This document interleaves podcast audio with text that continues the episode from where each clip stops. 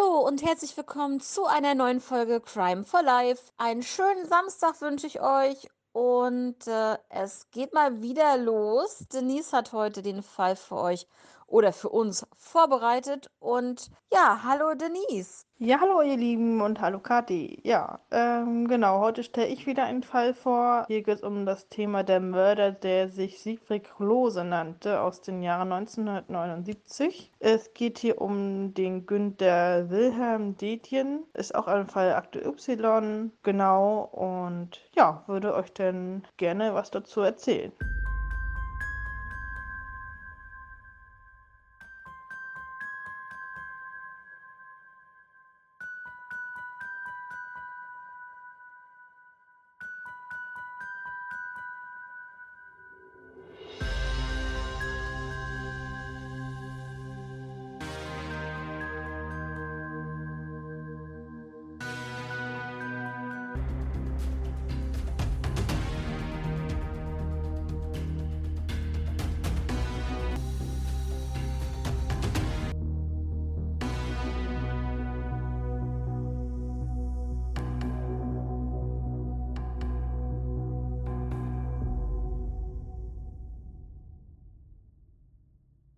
Günther Wilhelm Dedien war damals 25 Jahre alt und ein Filialleiter in einer kleinen Sparkasse in Buxtehude, Stadtteil Hedendorf. Genau, er war verheiratet und ein Familienvater. Die Tat geschah hier am 1. März 1979. Da wurde Herr Dedien hier ermordet. Und dazu würde ich euch jetzt gerne so ein bisschen was erzählen. Ja, ähm, Siegfried Klose, der sich hier als, äh, gab sich hier als Polizist aus. Schon mal zur Info. Angeblich interessierte er sich hier für Wertpapiergeschäfte. Genau, ich, ich sage euch erstmal ein bisschen was so drüber über den Fall und dann erzähle ich euch ein bisschen die Geschichte. Es gab auf jeden Fall viele Verdächtige und es führten auch viele persönliche, es führte auch zu vielen persönlichen Konsequenzen dieser Fall. Ähm, dieser Fall wurde durch Akte XY ausgestrahlt am 7. September nach dem Mord. Genau, da wurde das dann halt 1979 ja ausgestrahlt, so ich das jetzt hier lesen kann. Genau.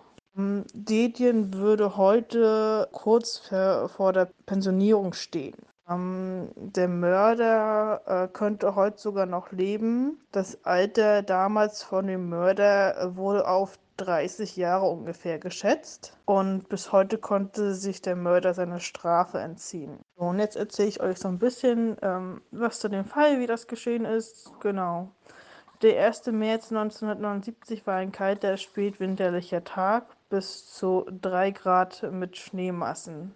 Dieser Winter hatte 1978-79 zeitweise für Katastrophenalarm gesorgt damals. So allmählich damals stiegen dann die Temperaturen. Genau, also Günther lebte mit seiner Ehefrau, die er 1978 im Dezember geheiratet hat, in 20 Kilometer von seiner Arbeitsstelle entfernt, in den Kreis Rothenburg bei Wummer.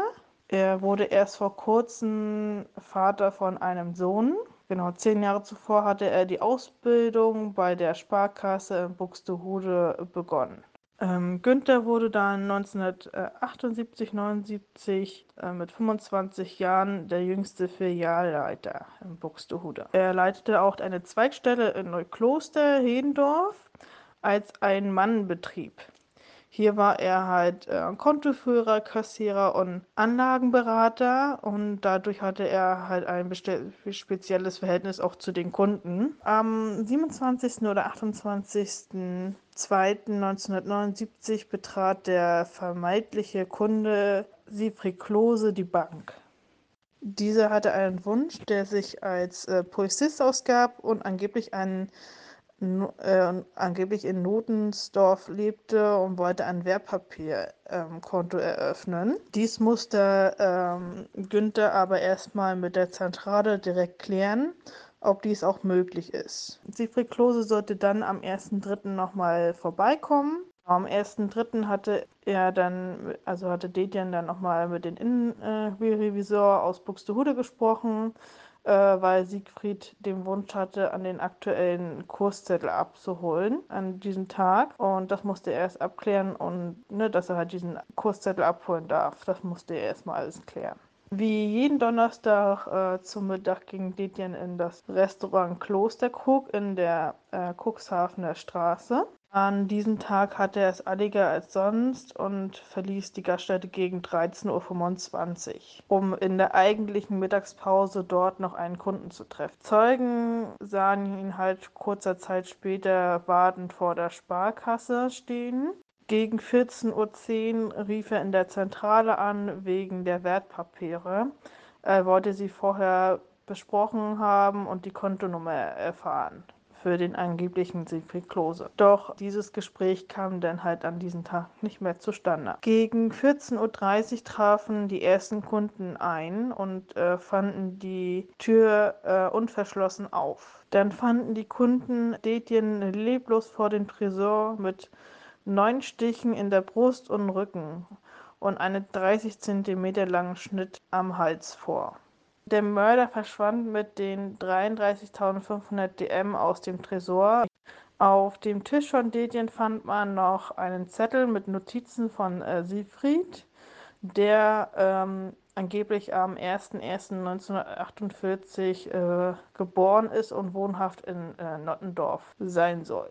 Dann ergaben die ersten Ermittlungen, dass, er nie ein, dass es nie einen Polizisten mit dem Namen äh, Siegfried Klose gab. Eine Zeugin sah gegen 14.25 Uhr, äh, die an der Sparkasse vorbeifuhr, im Rückspiegel einen ähm, grün-weiß lackierten VW Passat aus der Richtung der Bank, ähm, die äh, genau, wo er halt auf der Straße abbog. Die Zeugin hielt dieses Fahrzeug für ein Polizistenauto. Deshalb wurden hier alle Wagen der Polizei einen VW Passat kontrolliert. Ähm, die Polizisten glauben hier natürlich äh, zumindest, dass äh, das Geburtsdatum von an angeblichen Siegfried äh, Klose stimmt.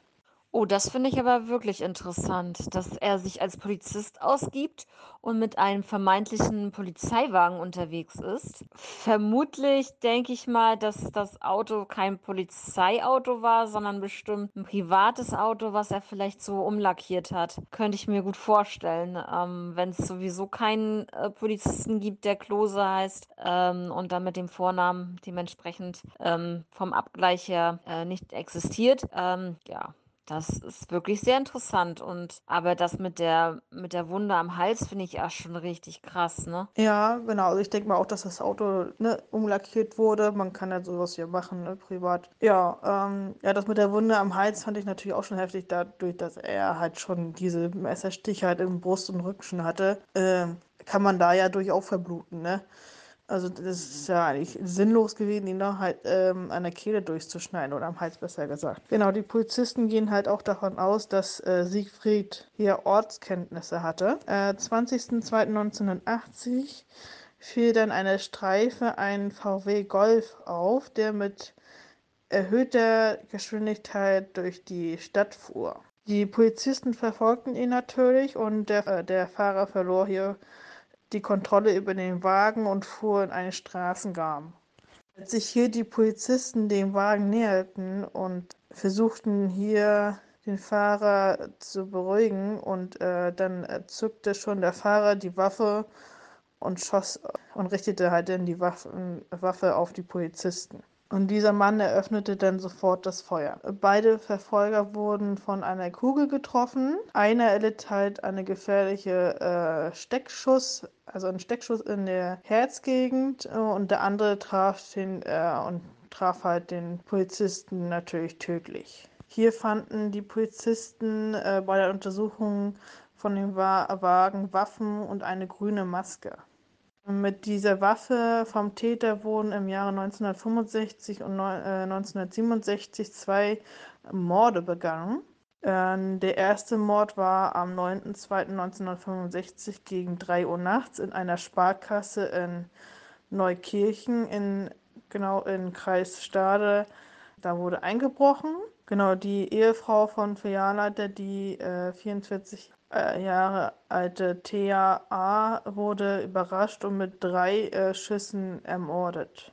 Deshalb kamen halt die Polizisten hier darauf, dass der Maskenmörder auch der Täter von Detjen sein könnte. Sag mal, jetzt finde ich das aber sehr interessant. Du sagtest ja, dass die Polizisten davon ausgingen, dass der 1.1.48 wirklich das Geburtsdatum von diesem Klose, sage ich jetzt mal, gewesen ist.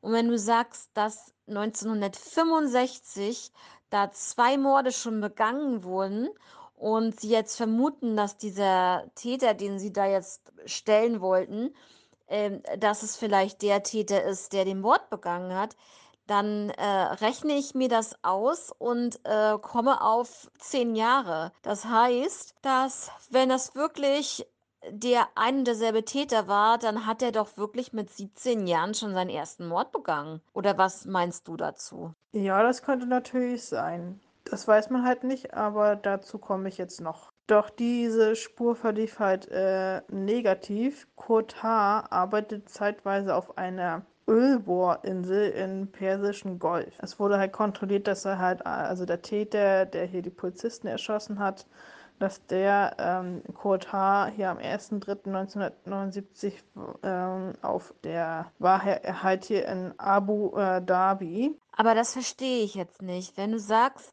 dass diese Thea, diese, diese Dame, das erste Opfer sozusagen 1965 ähm, erschossen wurde. Ähm, wie sind die denn jetzt darauf gekommen, dass dieser Maskenmann den sie jetzt stellen wollten, dass der mit dem Mord an äh, unserem Günther, sag ich mal, äh, dass, dass der dafür verantwortlich ist. Ich sag mal so, wenn man jetzt zum Beispiel nach diesem Kaliber geht oder so, er ist ja da erstochen worden. Es, oder wie, wie, wie sind die da drauf gekommen, wenn das jetzt um die Waffen geht? Also, das verstehe ich jetzt gerade nicht. Vielleicht kannst du mir da kurz helfen.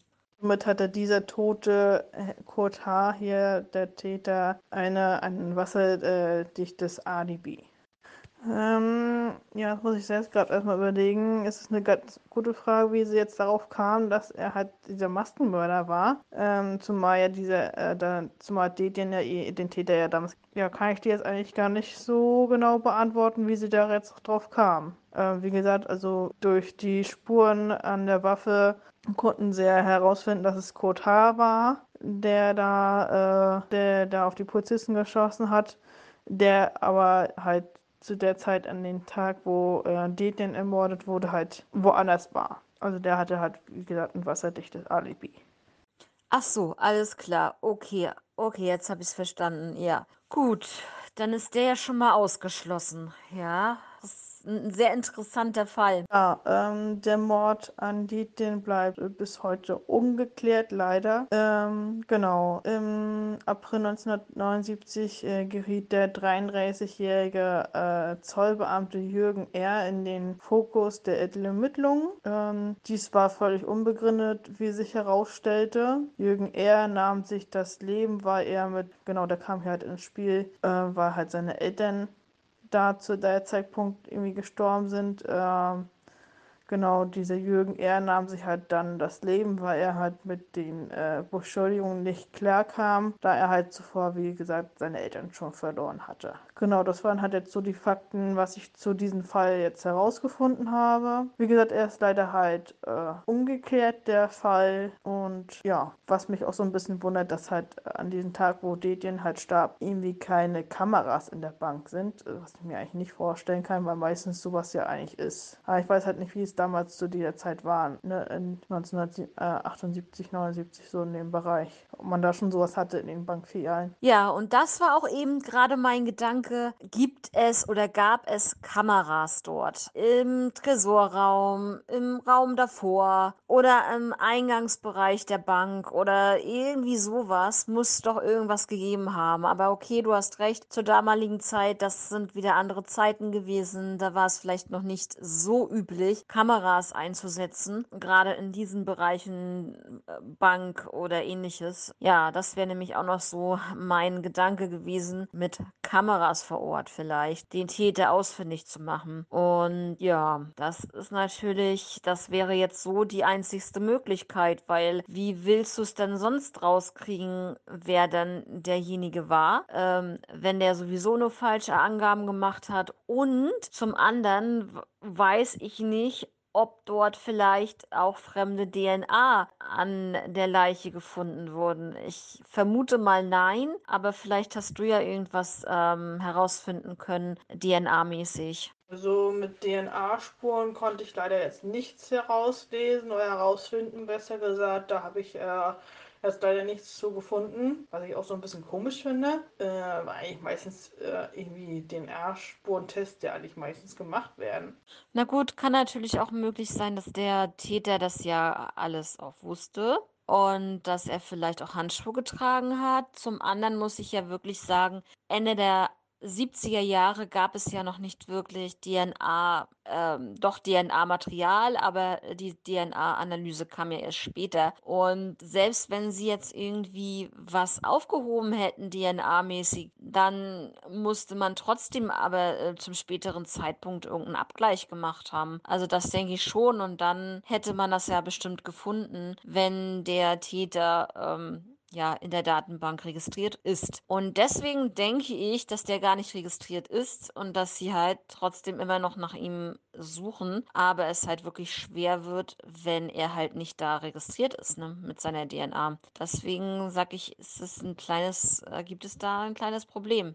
Ja gut, äh, das stimmt dann halt auch wieder. Ja, das war jetzt halt äh, der Fall, den ich hatte über ähm, Dedien. Mehr habe ich leider nicht so rausgefunden. Wie gesagt, er ist ja auch ungelöst. Und wenn du jetzt keine weiteren Fragen mehr hast, wäre ich eigentlich soweit durch, den Fall. Genau, ähm, vielleicht kennen ja die Zuschauer unter uns auch den Fall, haben ihn schon mal gehört und wissen ja vielleicht auch was darüber. Ja, Denise, nee, ich habe leider keine weiteren Fragen. Das ist eigentlich alles soweit soweit beantwortet worden, was ich da noch im Sinn hatte aber trotzdem ein sehr, ja, eigenartiger Fall, sag ich mal, ne? Ähm, der, ja, wollte halt, war halt nur hinter dem Geld her, ne? Und dann ohne Rücksicht auf Verluste hat er ihn einfach umgebracht, ne? Um, um an das Geld im Tresor oder wie auch immer zu kommen, ne? Das ist echt äh, Wahnsinn. Ja, solche Fälle gab es auch schon damals in den 70er Jahren. Das ist äh, unglaublich, ne? Ja, also ich würde sagen, da erstmal danke für diesen diesen Fall, der war wirklich sehr interessant, muss ich ganz ehrlich sagen. Ich finde das sowieso immer interessant, wenn es da so um Banken geht und